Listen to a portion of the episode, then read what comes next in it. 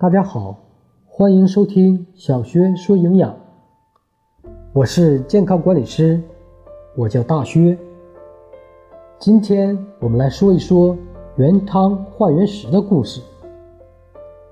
身为东北人，原汤化原食，家家户晓。大年三十儿，一盘饺子，就着一碗饺子汤，既好喝又热乎。中国饮食传统中存在这样一种说法：相传古时候有一个面馆，那里的面非常筋道。店门口竖着一个牌子，上面写道：“吃面者，定饮此汤。”有一天，一个壮士来到这儿吃面条，吃完以后没有喝汤，便走了。老板嘱咐伙计跟着他，记住了壮士的住处。壮士回到家中，半夜肚子疼痛难忍，气息奄奄。此时，面板老板和伙计提着一桶面汤闯门而进，撬开壮士的牙，将汤灌了进去。不一会儿。壮士的肚子咕噜咕噜的响了起来，腹痛也就慢慢的消失了。那么什么是原食呢？所谓原食，指的是淀粉类的食物。原汤呢，则是煮制此类食物时所得到的汤。化意为消化，这一说法是指在煮制饺子。面条、馄饨等面食的时候，要就着原汤来吃。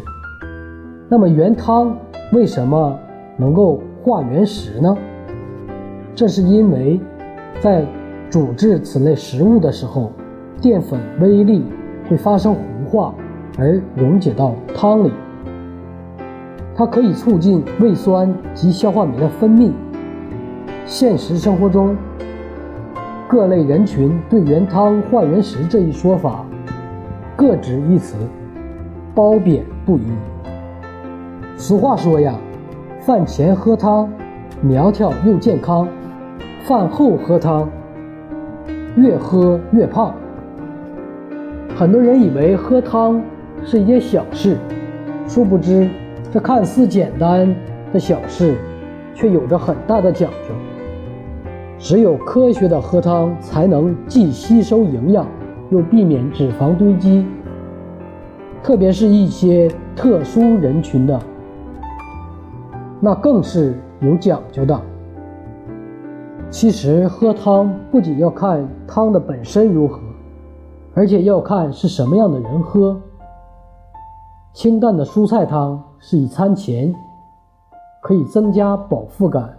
有助于减少食物的摄入量，避免摄入过多的食食物。对于此类汤，一般人群与糖尿病患者及高血压、冠心病等心脑血管疾病的特殊人群，也可放心饮用。含高钠盐、高碱性、高油脂类的咸味汤、碱味汤，或是浓油高汤，比如。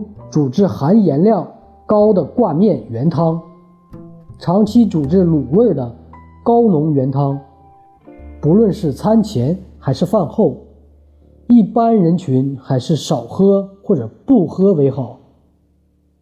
当然，糖尿病患者以及心脑血管疾病等特殊人群一定要忌口。原汤也是汤。如果煮制淀粉类食物之前，此类食物包含馅料，对于一般人群来说，含盐量、油脂类符合人体正常每日摄入的标准，喝一些是可以促进食物的消化。另外，此类食物富含水溶性的 B 族维生素 B 一和 B 二，煮制的时候，B 族维生素会溶解到汤里。数量与加水量和煮制时间有关系，时间越长，加水量越多，B 族维生素也就越多，最高可达食物原含量的百分之五十。喝一些可在一定程度上起到了补充营养的作用。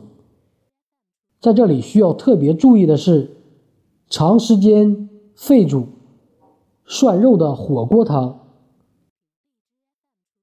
这类的汤不在原汤之列，油脂含量以及嘌呤含量非常高，而且含有亚硝酸胺等致癌物质，长期饮用。可能会影响身体的健康，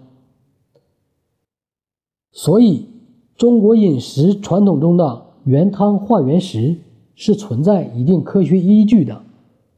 什么样的人，什么时候应该怎么样，能不能喝，喝多少，喝什么样的汤，这是需要从人、时间、原食。以及原汤四个方面辩证的去看，万万不可往下定论，一概而论。今天的节目就到这里，我是健康管理师，我叫大薛，我们下次节目再会，感谢您的收听。